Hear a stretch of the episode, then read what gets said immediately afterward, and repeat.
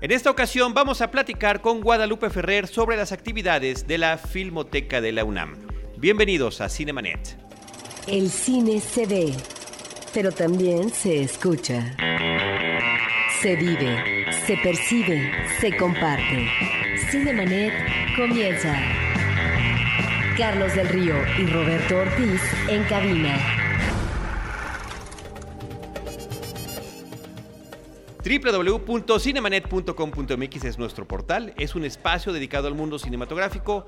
Yo soy Carlos del Río y a nombre de Paulina Villavicencio, nuestra productora, les doy la más cordial bienvenida y saludo a Roberto Ortiz. Carlos, pues uh, yo con mucho gusto de que en esta ocasión tenemos una invitada muy especial y vamos a platicar de una institución noble eh, acerca de los acervos fílmicos.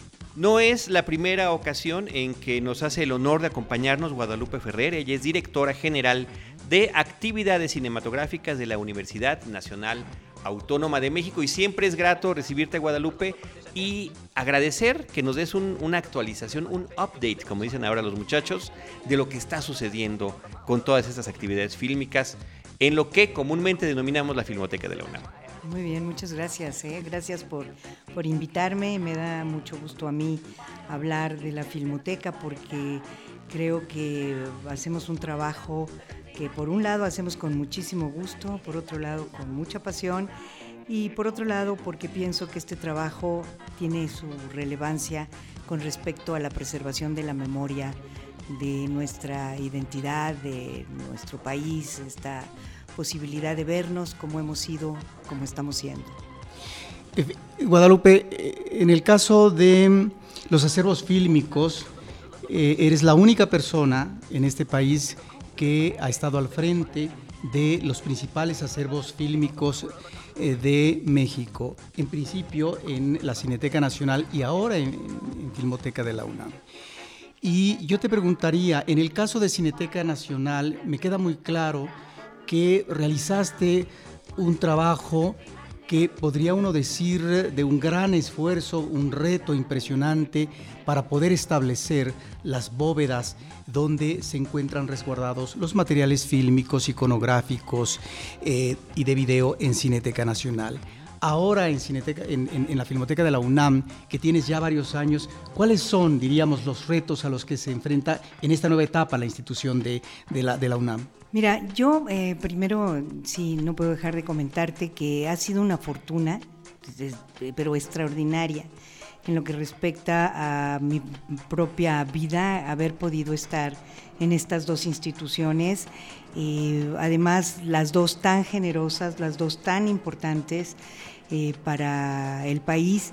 Y lo que sí podría yo decirte es que cada una tiene sus propias fortalezas. Hemos sido hermanas, o sea, han sido hermanas, eh, a mí me ha tocado vivirlo.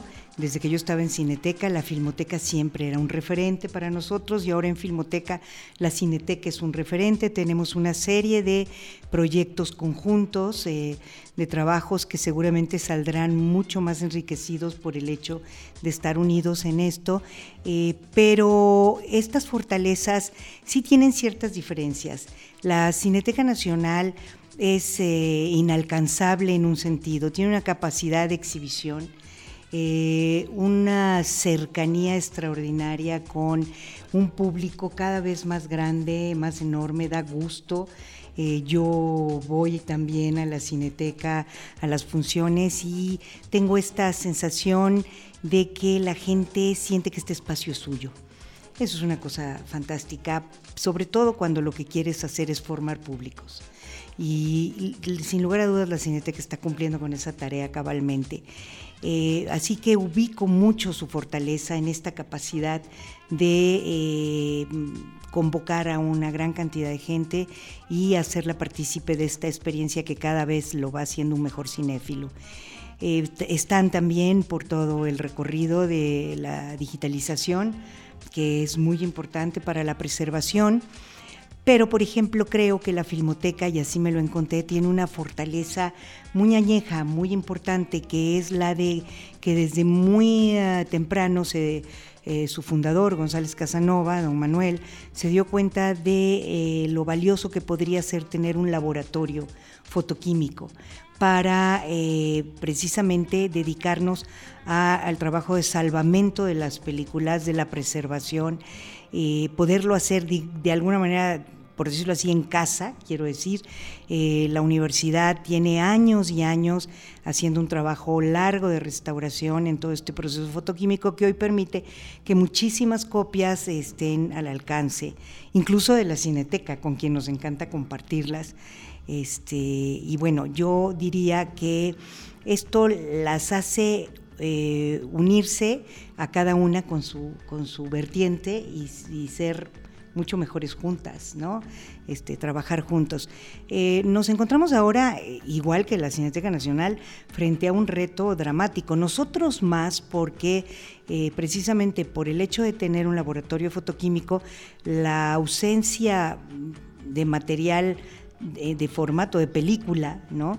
Este, o, por lo menos la desaparición ya de una gran producción de película como tal, de película virgen, eh, que encarece mucho la poca que se produce, pues a nosotros nos pone muy nerviosos porque eh, consideramos, como lo consideran todos los archivos eh, serios del mundo, que la mejor forma de preservar sigue siendo el cine. Y esto se está volviendo carísimo, carísimo.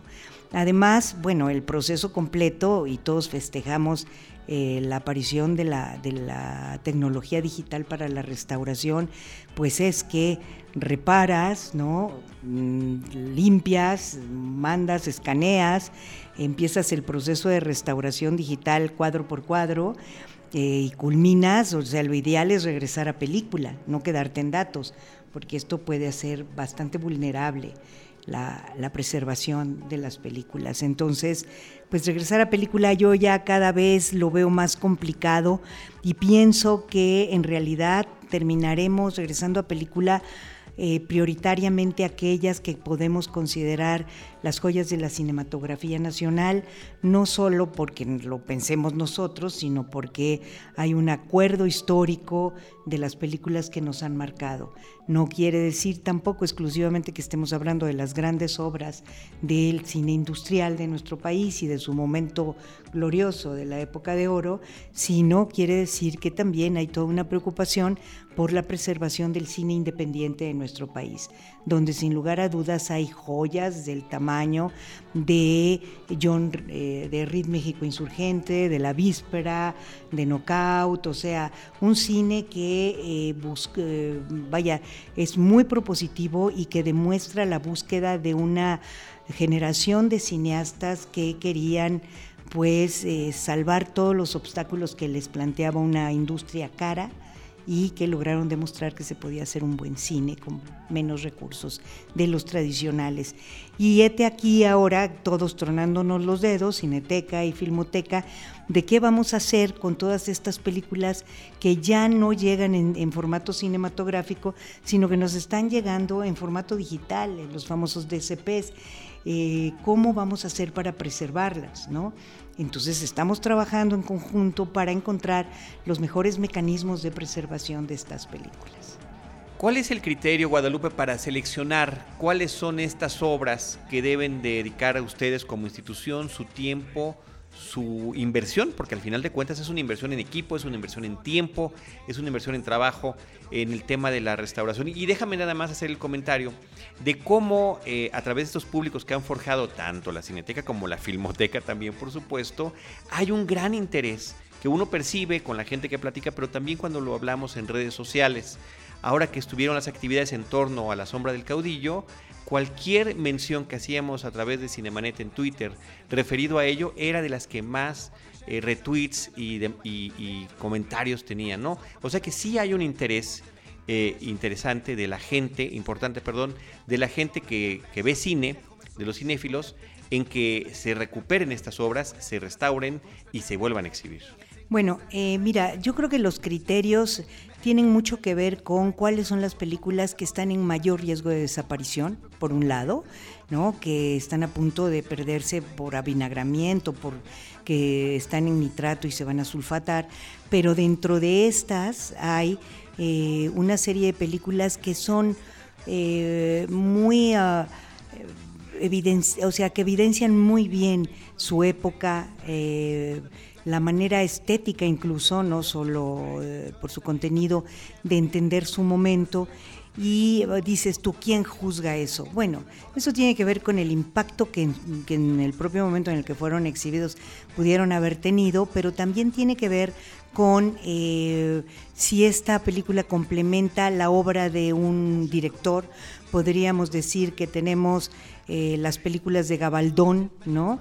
que ahora me da muchísimo gusto que está muy recuperado y aparece sistemáticamente en ciclos y cosas que se hacen incluso para enviar al extranjero y mm, bueno, no, o sea, no prever que una de sus obras eh, podría desaparecer, ¿no? Este, como Rosauro Castro, por ejemplo, pues es muy preocupante porque te da una idea de cómo, eh, o sea, realmente cuál fue su capacidad creativa.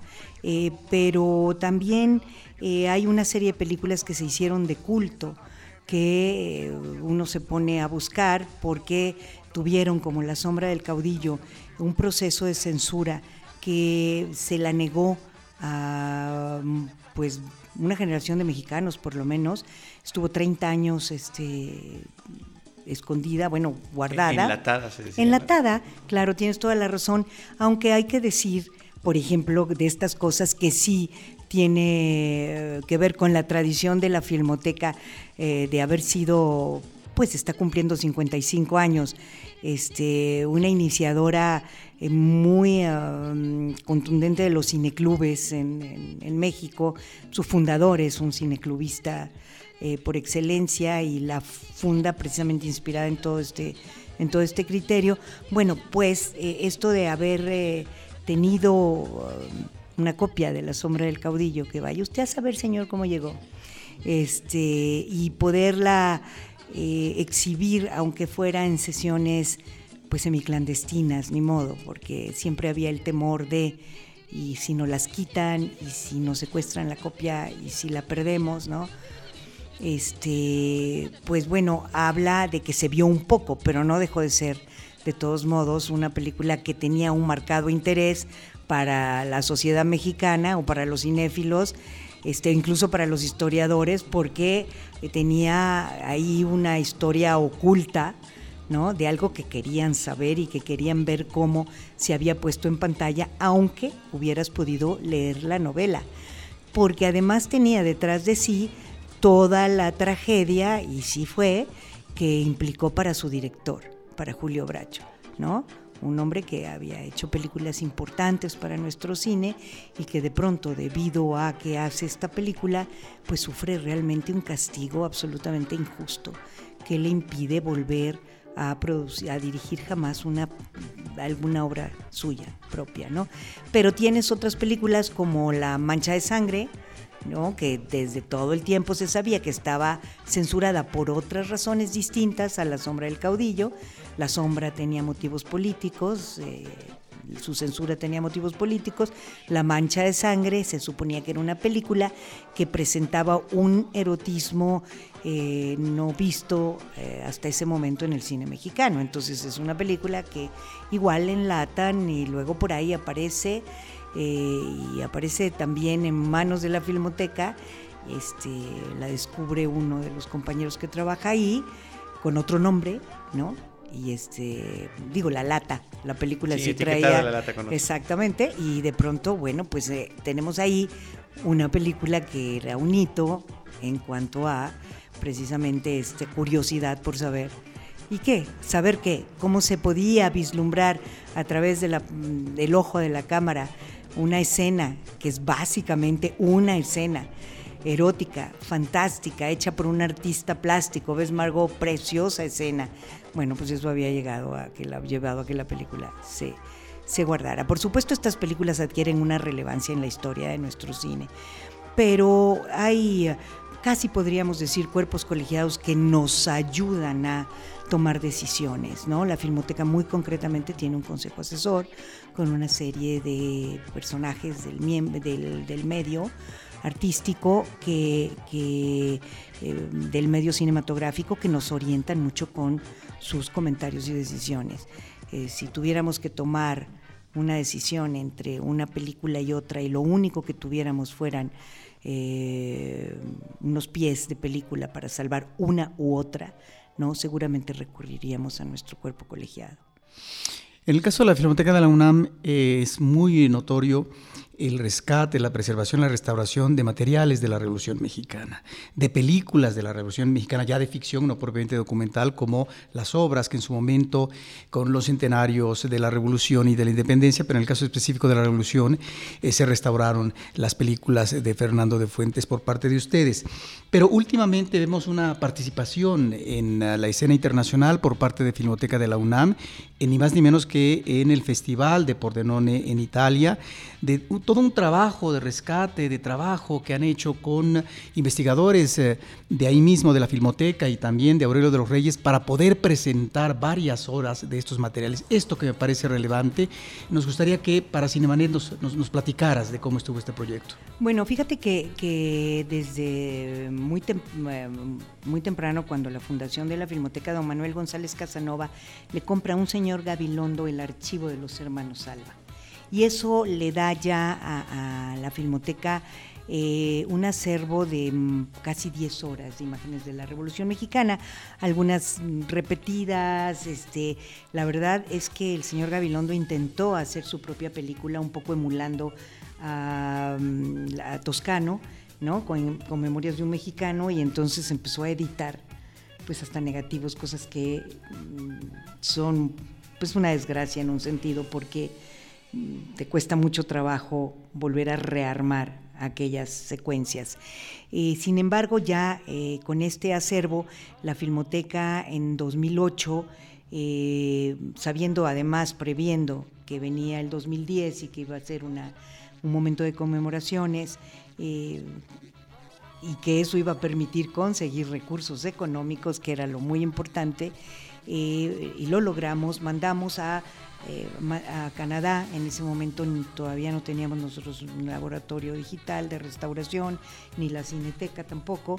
Eh, mandamos a Canadá a hacer estas restauraciones de, este archivo y eh, la verdad obtuvimos resultados extraordinarios. Puedo decirte que ahí sí hicimos todo el ciclo, restauramos las películas digitalmente y las regresamos a película, sí, a, a película.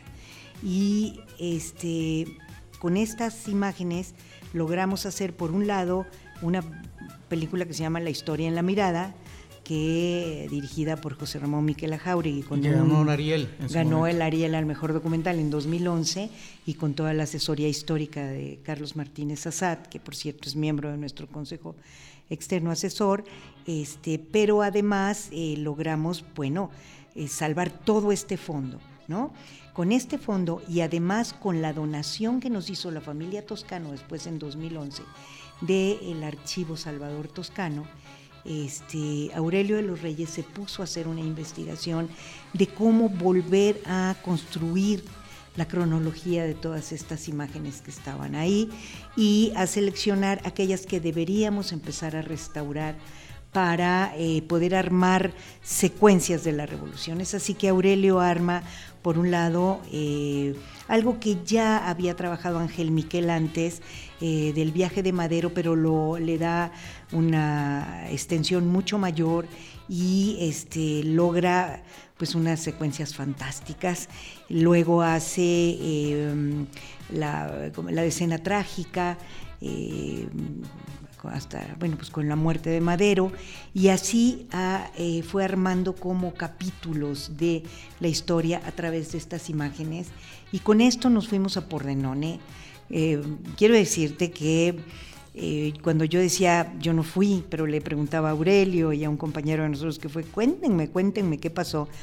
Era muy curioso porque ah, era casi de resistencia ver, creo que llevamos más de cuatro horas de imágenes de la revolución y otro compañero decía, imagínate que a ti te sientan a ver la guerra de los Boers durante cuatro horas, ¿no? O a los Romanov o una cosa así, pues era complicado, a pesar de que Aurelio había hecho un trabajo espléndido de documentación y de información para que la gente tuviera un programa de mano y supiera que se, a qué se acercaba eh, en el catálogo. Pero este, me decían, se quedaron los jóvenes y eso era muy, muy importante. Este, claro que eran los jóvenes italianos, nos encanta que eso suceda también con los jóvenes mexicanos, porque lo que sí creemos que es una labor fundamental del Fondo de la Revolución es acercarse a las nuevas generaciones, a decirles, este movimiento sí existió, ¿no? sí hubo toda esta lucha donde un pueblo estuvo presente, porque lo que es muy impresionante en casi todas estas imágenes, además de que están los caudillos y los eh, revolucionarios más importantes, sin lugar a dudas, es la forma en que este pueblo hace esta revolución. ¿no? Entonces, eh, con, con esto nos fuimos a Pordenone y ahora estamos preparando la segunda parte, digamos, la intención que ojalá la lograra la Filmoteca es hacer una trilogía. La historia en la mirada va de 1909 a 1917. Ahora estamos haciendo El Poder en la Mirada, que es 1918-1929, la fundación del PNR. Y quisiéramos hacer una tercera que se llame la, la Nación en la Mirada, que es 1930-1940. Y con eso culminar, digamos, lo que nosotros pensamos que puede ser divulgar el fondo que tenemos, más allá de que los investigadores puedan encontrarse pues muchísimas secuencias, escenas que no quedan específicamente en la película, ¿no? Pero eso, bueno, pues sí, quizá quiero decirte que yo creo que ha sido una de las labores que por lo menos a mí personalmente más me ha importado. Es un proyecto enorme, es un proyecto muy ambicioso y ojalá que efectivamente se logre. Yo, como van, yo, yo espero que sí. Entendemos que al final fueron poco más de cinco horas las que se exhibieron en Por Ah, sí, tienes razón. Sí, cinco horas, veinte minutos. Se necesitaba ganas de ver cine silente mexicano histórico. Sí. Yo me acuerdo cuando Roberto eh, venía al Instituto Mexicano de la Radio por parte de Cineteca, hace muchos años, estoy hablando de hace más de 10 años, a platicar de ciclos silentes nórdico, por ejemplo, lo contaba de tal manera que decíamos, vámonos corriendo de aquí al Imer para allá, y efectivamente es, es muy interesante la apreciación cinematográfica desde este, desde este punto de vista. Déjame decirte una cosa que eh, amarra con este año en Pordenone este, y, que tiene que ver con los criterios que tú decías que se aplican para decidir que se restaura o no, ¿no? cuando hay muy pocos recursos. Eh, pues fíjate que lo que nosotros, eh, sin lugar a dudas, nos queda claro que es prioritario son los tres largometrajes y lentes que tenemos completos, que es lo que pensamos que es lo que queda realmente de largometrajes completos de esa época. Silentes. Entonces, por supuesto, esos tienen prioridad, sin lugar a dudas, este, sobre otros materiales. Y es así también que eh, restauramos digitalmente el tren fantasma. Eh, quedó fantástico. Esta película en 1927 eh, que además revela cosas increíbles de nuestra muy, muy, muy, digamos, incipiente industria cinematográfica. Yo creo que ahí empezaba a, tratar de surgir. Y que se eh, pretendió en ese caso de hacer una industria regional. Exacto, porque se norizaba todo, ¿no? Pero e, es genial porque tú cuando ves la película, bueno, ya la habíamos visto muchas veces, pero cuando ya la ves restaurada en pantalla grande, musicalizada en vivo, de pronto dices, pero qué bárbaros, porque a nosotros, una vez que la exhibimos en Barbican en Londres, el comentario que recibimos, eh, que hicieron en el catálogo era muestra inusitadas escenas, o sea, movimientos de cámara para su época, ¿no? Bueno, pues entonces ahora que la ves así dices, caray, qué bárbaros. Por supuesto, o sea, mientras eh, ya en algunos estudios de Hollywood filmaban con la escena del tren pasando en una película atrás en foro, aquí ves a estos bárbaros trepados en el tren pasando el puente de Metlac, peleándose arriba de la máquina, ¿no? Si te estás imaginando este camarógrafo era bueno y estos extras eran fantásticos, ¿no? O sea, e, e, empezaba a hacerse un cine interesante de acción, ficción, valioso. Entonces, con esta película del tren fantasma, ahora nos vamos a Pordenone. ¿no? La cineteca lleva el auto, la banda del automóvil, no, el automóvil gris, perdón, el automóvil gris, y nosotros llevamos el tren fantasma. Así como estos oh, títulos que estás mencionando, hay mucho más. Eh, trabajaron redes en su momento, eh, La Mujer del Puerto eh, y también la colección Fernando Gamboa. nos gustaría que nos hablaras brevemente sobre estos proyectos también que están haciendo de restauración y específicamente qué consiste la colección de Gamboa. Bueno, mira, la empiezo diciéndote de Gamboa y luego me voy hacia los otros. Eh, la colección de Fernando Gamboa pertenece a la Fundación Fernando Gamboa, por supuesto, eh, que eh, dirige su sobrina Patricia Gamboa.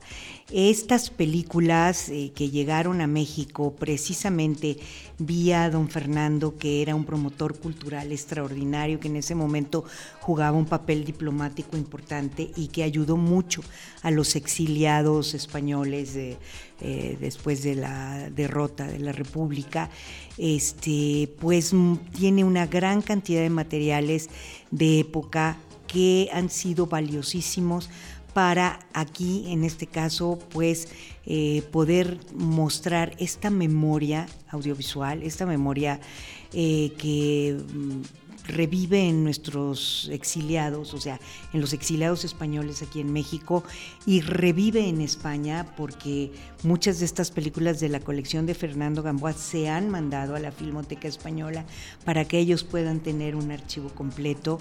Este, pues eh, algo que yo creo que nunca se debe olvidar. Yo creo que nunca se debe olvidar la historia. Yo creo que eso es muy importante que es fundamental y creo que es el labor que, la labor que hacemos los archivos fílmicos. O sea, guardamos eso, memoria.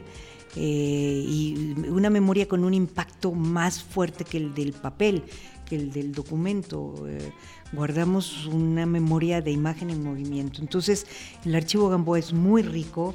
Nosotros lo trabajamos con Patricia eh, para poder eh, preservarlo de la mejor manera. Hemos ido, pues desde el punto de vista fotoquímico, salvando muchas películas que ya estaban deterioradas este, en acetato y las hemos llevado a película nueva, igual algunos materiales de nitrato.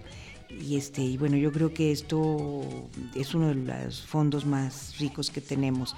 me decías de redes y yo quiero decirte que redes nosotros sabíamos sin recursos para restaurar, porque sería bueno que el auditorio supiera que restaurar cuadro por cuadro en una película puede costar, en una película que tiene aproximadamente entre 120 mil y 150 mil fotogramas, pues puede costar cerca de un millón de pesos y ahora que el dólar está tan caro, probablemente este precio se incrementa en serio. Entonces, pues sin recursos, habíamos ya eh, hecho todas las dos películas de Fernando de Fuentes de El compadre Mendoza y Vámonos con Pancho Villa, fantásticas en Canadá con el apoyo del Instituto de Antropología, Nacional de Antropología e Historia. Habíamos limpiado precioso el sonido del prisionero 13 y habíamos hecho un muy muy buen trabajo también de restauración aquí fotoquímica del prisionero 13, pero que no desmerecía nada con las otras dos. Pero pues no teníamos recursos, entonces eh, postulamos con la World Cinema Foundation este, para ver si ellos nos daban recursos a nosotros para poder restaurar redes. En realidad ellos restauraron redes, las restauraron en la Cinemateca de Boloña y bueno, la forma de corresponder esto fue que eh, se quedaron con derechos de exhibición. Por supuesto que la exhibición de la World Cinema Foundation dirigida por por Scorsese no tiene un interés comercial, está, o sea, por eso nosotros aceptamos muy bien eh, compartir con ellos esto y recibir esta, esta película restaurada así, que también es otra de nuestras joyas, no cabe la menor duda, y cuando digo nuestras me refiero del país, del pueblo de México. Este, y luego eh, me preguntabas por, por um, eran redes, el fondo de Patricia Gamboa, y me dijiste otra película. Bueno, en realidad, eh, ya que mencionas lo del nitrato, sería interesante porque la filmoteca tiene eh, diríamos, un arsenal, tenía muchas películas de nitrato que además han probado que pueden durar más de 100 años y que finalmente esas películas son las que a veces hay que atender de manera prioritaria en tanto que eh, puede efectivamente sufrir deterioro grave y demás. Eh, ¿Cuál es el, plan que ustedes eh, están trabajando con respecto al nitrato? Porque también en el caso de Cineteca tiene digamos, tal vez menos ah, títulos de películas, pero que además están resguardadas en, en un espacio de, de, de, la Universidad Nacional Autónoma de México con ustedes pero ahí hay un problema en realidad sobre también qué títulos son importantes ante un problema de degradación de estos materiales. Fíjate que esta es una de nuestras apuraciones, por supuesto, o sea, la desaparición o eh, la, reducción de la producción de película, que era lo que decía yo al principio de esta conversación, es una de las cosas que nos tienen preocupadísimos porque eh, efectivamente tenemos muchos títulos en nitrato, porque el nitrato se sulfata, entonces, este, y si bien ha sido generosísimo durando más de 100 años, pues este, de todos modos tiene un límite, o sea, eh, eh, se va, eh, su sustento es químico, entonces va a terminar efectivamente desapareciendo. Entonces tenemos una urgencia grave de tener recursos para tener película y poder hacer este salvamento. Mientras tanto, lo que estamos haciendo es, donde vemos un deterioro que puede ser importante, es escanear la película eh, y luego tratar de guardarla en una cinta LTO que a nosotros nos da más seguridad que los puros datos, que tenerlo en un disco duro, ¿no? O en un formato digital. Entonces, este, pero bueno, no sabes lo que esto significa, la cola que está formada para acelerar estos trabajos, ¿no? Sí, tal vez eh, el título que faltaba mencionar es eh, La mujer del puerto. Ah, Ustedes han tenido una relación que da resultados, que ha sido fructífera con la Academia Mexicana de Artes y Ciencias Cinematográficas y algunos de los clásicos del cine mexicano de la primera mitad del siglo XX, pues los están trabajando. Sobre este proyecto, ¿qué nos puedes decir? No, bueno, no, no me queda más que aprovechar aquí tu espacio para agradecer la sensibilidad enorme que ha tenido la Academia de Artes y Ciencias Cinematográficas para voltear sus ojos al asunto de la restauración, del salvamento de nuestra cinematografía, o sea, que lo vieran como una de sus prioridades y que hayan apoyado con recursos. De hecho, el tren fantasma eh, se pudo hacer gracias a recursos de la MAC. O sea, nosotros aportamos recursos, pero ellos aportaron recursos muy importantes y ahora nos han dado recursos para eh, restaurar el puño de hierro. Estamos en ese, en ese trabajo y nos dieron recursos para eh, digitalizar y además hacer un trabajo también de recuperación del sonido, porque el sonido es, no, no podemos olvidarnos, es importantísimo, hay que trabajar en la, en, la restauración del sonido también de la mujer del puerto y eh, con dinero de la MAC hicimos un segundo lote de eh, imágenes de la Revolución Mexicana.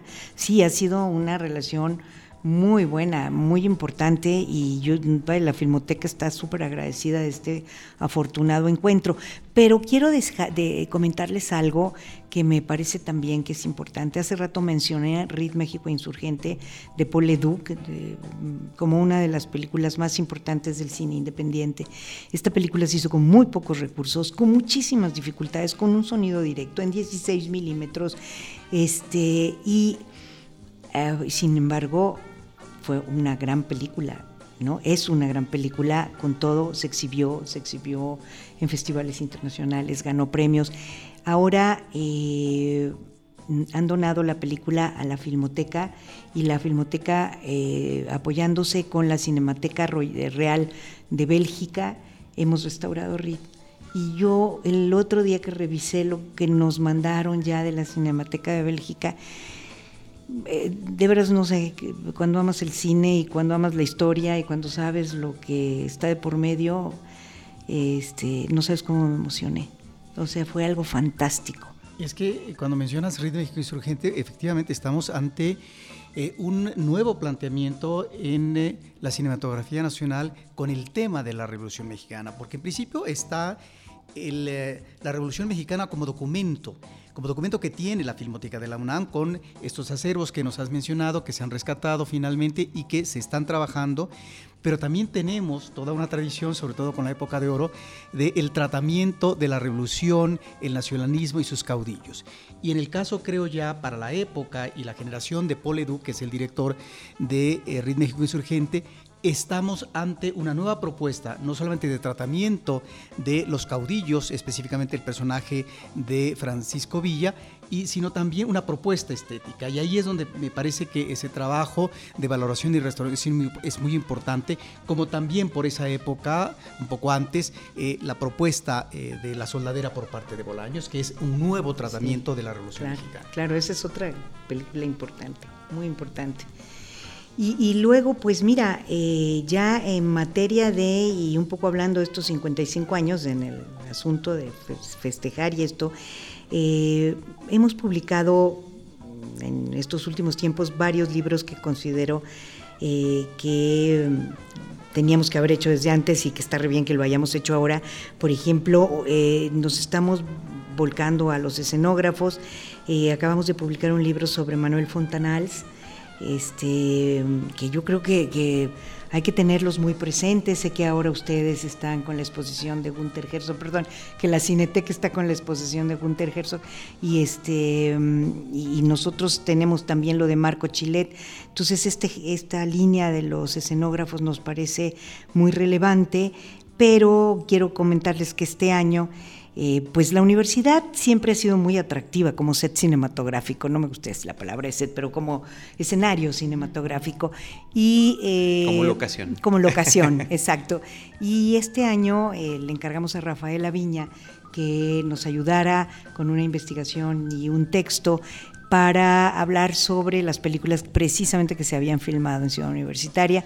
Hemos logrado descubrir, bueno, él sobre todo, 67 títulos entonces vamos a editar un libro conmemorativo que eh, va a hablar de estas 67 películas y de la universidad como un espacio eh, muy atractivo para, para, hacerlas. Y vamos a montar una exposición alusiva al tema.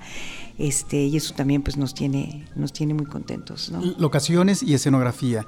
Y en el caso de la escenografía es muy importante lo que estás mencionando con respecto a la publicación del libro de Alicia Lozano con, eh, Fontanals, eh, lo de Marco Chilet, porque se está abriendo una ruta en la investigación sobre un tema, Carlos, que ahí estaba como referencia en la ficha técnica, pero no para explorar a los escenógrafos importantes eh, que vienen de España, algunos de ellos, en el caso específico de Fontanals, de Marco Chilet, y que hacen un trabajo importantísimo en México en lo que va a ser la escenografía, sobre todo de interiores.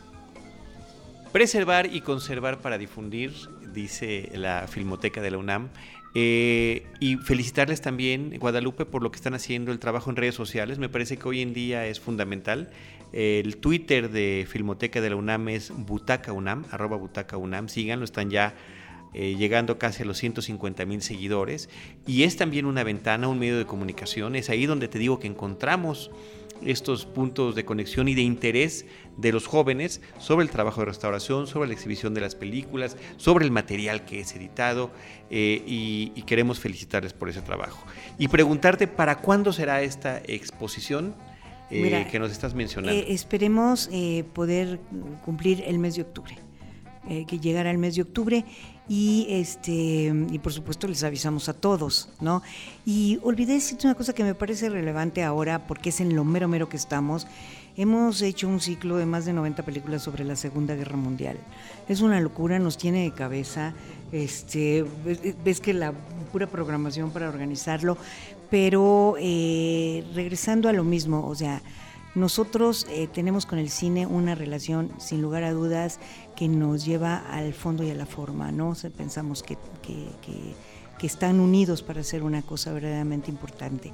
La estética es básica, el contenido es fundamental y eh, hacer que hoy, de alguna manera, los jóvenes que puedan acercarse a ver estas películas que son de todas las épocas, este, para que tengan presente eh, lo que ha significado un conflicto de la magnitud de la Segunda Guerra Mundial que después se repitió a menores escalas con otras, Corea, Vietnam, el horror del Medio Oriente y todo esto, este, nos parece fundamental el papel que el cine puede jugar ahí, porque tiene que ver con lo que nosotros sabemos, un lenguaje que emociona.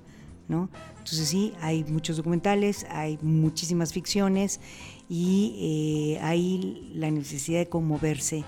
Eh, todo tiene que ver con nosotros, ese pasado tiene que ver con nosotros, no hay otra forma de explicarnos. Entonces, me encanta que Roberto eh, traiga a colación tanto el tema de la revolución, porque no podemos dejarlo de lado, pero tampoco podemos dejar de lado el melodrama, porque también nos ha pintado el cuerpo entero en muchos sentidos.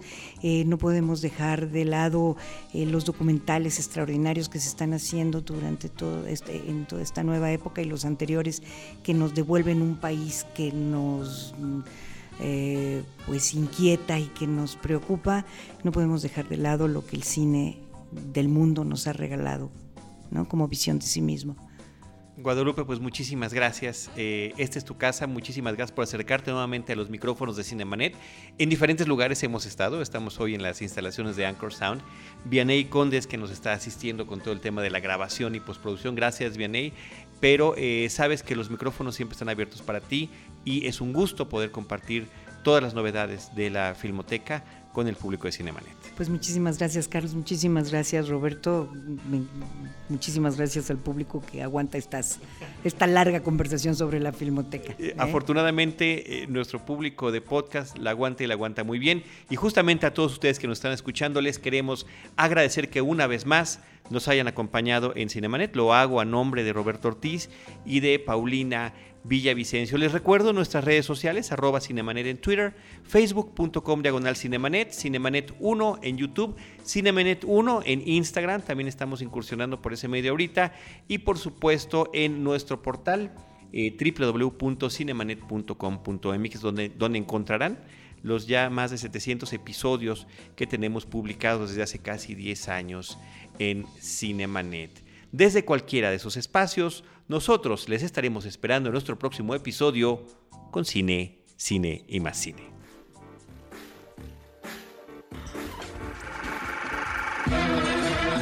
Cinemanet termina por hoy. Más cine en Cinemanet.